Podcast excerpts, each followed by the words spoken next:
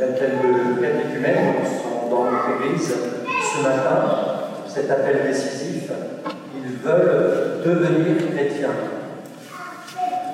Ils le deviendront bien sûr par le baptême, et nous attendons tous encore à le devenir, car le but ultime, c'est vraiment la communion avec Dieu.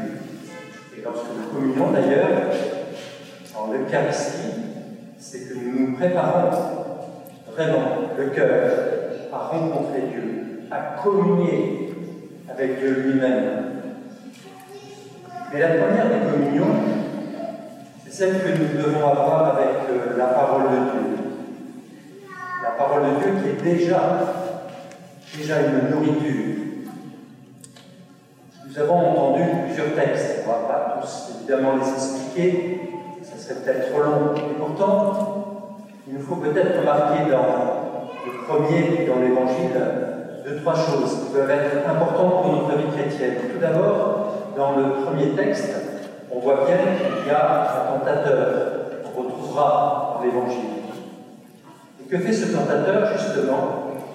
Il reprend un peu la parole de Dieu, mais il la transforme légèrement. Voilà ce qu'essaye de faire le tentateur, de transformer la parole de Dieu. Cela nous invite déjà à être nous-mêmes très attentifs à cette parole de Dieu. Nous avons les Écritures, nous avons 73 livres dans l'Ancien et le Nouveau Testament, et chaque jour nous pouvons être nourris de la parole de Dieu. Même si nous n'avons pas beaucoup de temps, est simplement l'évangile du jour peut nous conduire entrer dans l'attitude même du Christ. nous demande de le suivre et de vivre comme lui. Alors nous avons entendu cet évangile, cet évangile de Matthieu, premier évangile. De quoi s'agit-il? Nous pourrions être surpris par cet épisode où on voit Jésus qui est conduit au désert par l'Esprit, conduit au désert, mais qui va être tenté après 40 jours et 40 nuits de jeûne. Ce petit épisode n'est peut-être pas à prendre au pied de la lettre.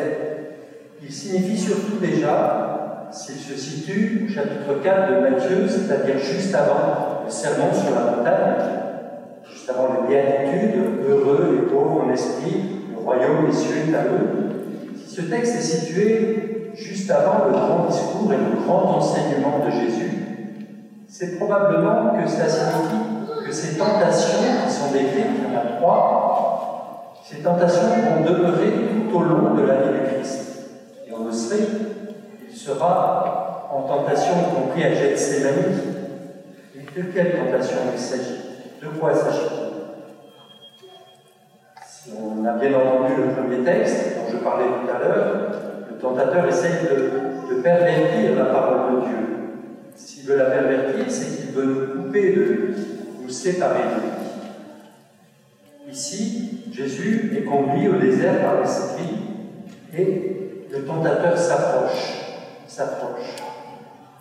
Ça signifie que la première personne que Jésus rencontre au désert, après son temps, c'est cette non-personne dirait le pape Benoît XVI, parce que le diable est une non-personne.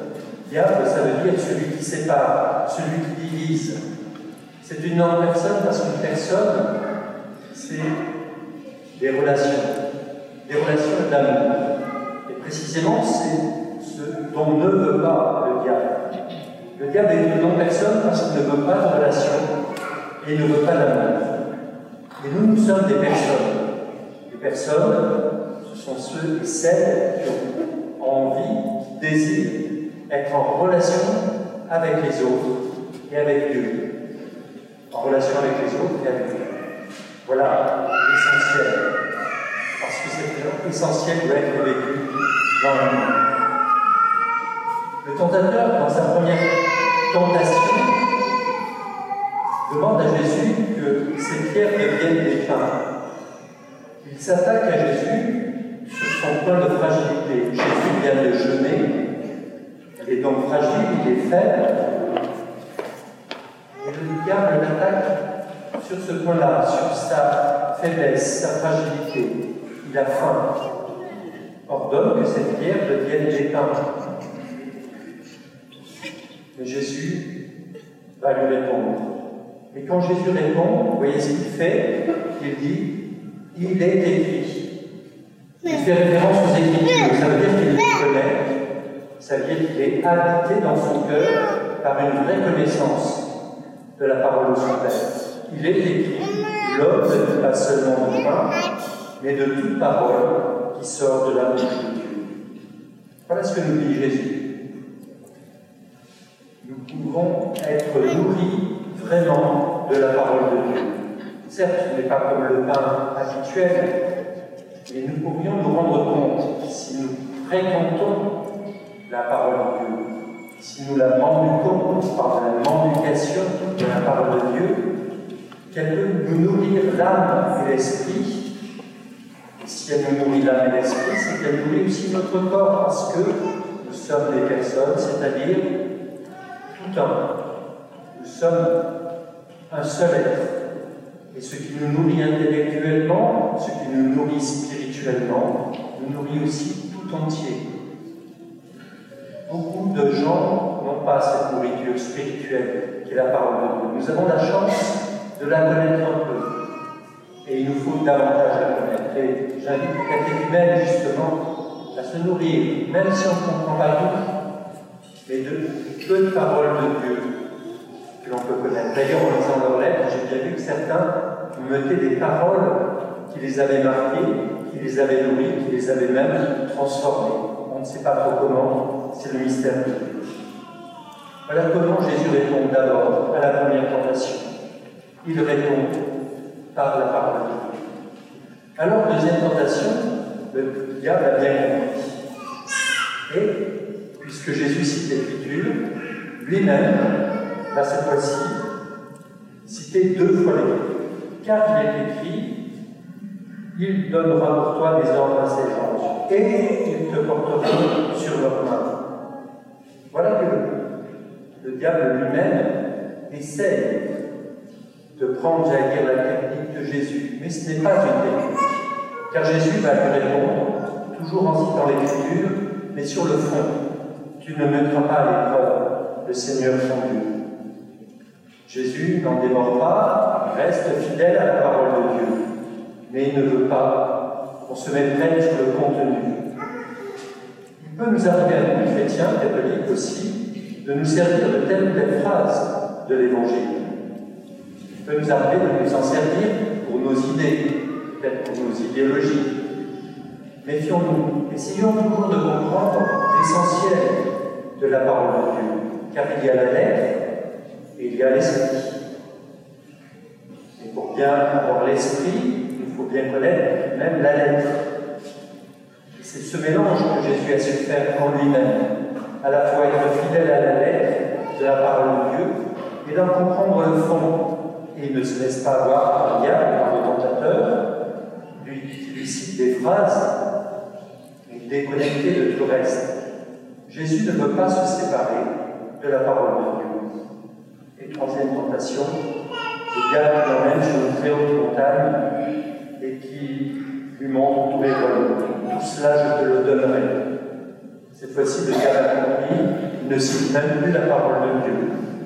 Il essaye encore une fois de tenter Jésus. Mais Jésus lui dit Arrière Satan, car il est écrit, une troisième fois, Jésus continue de citer la parole de Dieu. C'est le Seigneur ton Dieu que tu adoreras, à seul tu rendras Cette petite parole est très importante aujourd'hui. Peut-être que certains d'entre nous, peut-être pas tous, connaissent un petit peu Jean Manu. On sait le scandale qu'il a constitué, les révélations d'abus qu'il a pu faire. C'est peut-être un avertissement pour nous, catholiques. Qui mettons-nous en avant? Qui voulons-nous imiter Quels sont les saints et prophètes en avant Peut-être que le seul Maître, c'est le Christ. Que le seul Dieu Père, c'est le Père des cieux. Ne nous trompons pas de Maître. Certes, nous pouvons admirer telle ou telle personne.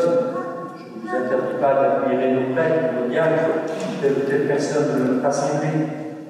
Mais essayons de mettre chacun à sa place. C'est vraiment Dieu qui seul est saint. C'est le Seigneur ton Dieu que tu adoreras, à lui seul tu rendras un culte. Voilà peut-être un enseignement pour nous aujourd'hui aussi, dans cette parole de Dieu que nous recevons. Retenons au final de toute cette parole de Dieu que le diable cherche toujours à nous séparer des autres, à nous séparer de Dieu, et peut-être même de nous séparer en nous-mêmes, de nous diviser en nous-mêmes. Jésus, lui, toute sa vie, essaiera au contraire de faire la communion, la communion entre les hommes et les femmes, la communion entre nous, la communion avec son Père. Et c'est cela l'essentiel, ce que je disais. Nous devons devenir chrétiens, c'est-à-dire chaque jour, pas à pas, peu à peu. Et si on tombe, Dieu nous relèvera plus loin. C'est le sens du sacrement de la réconciliation.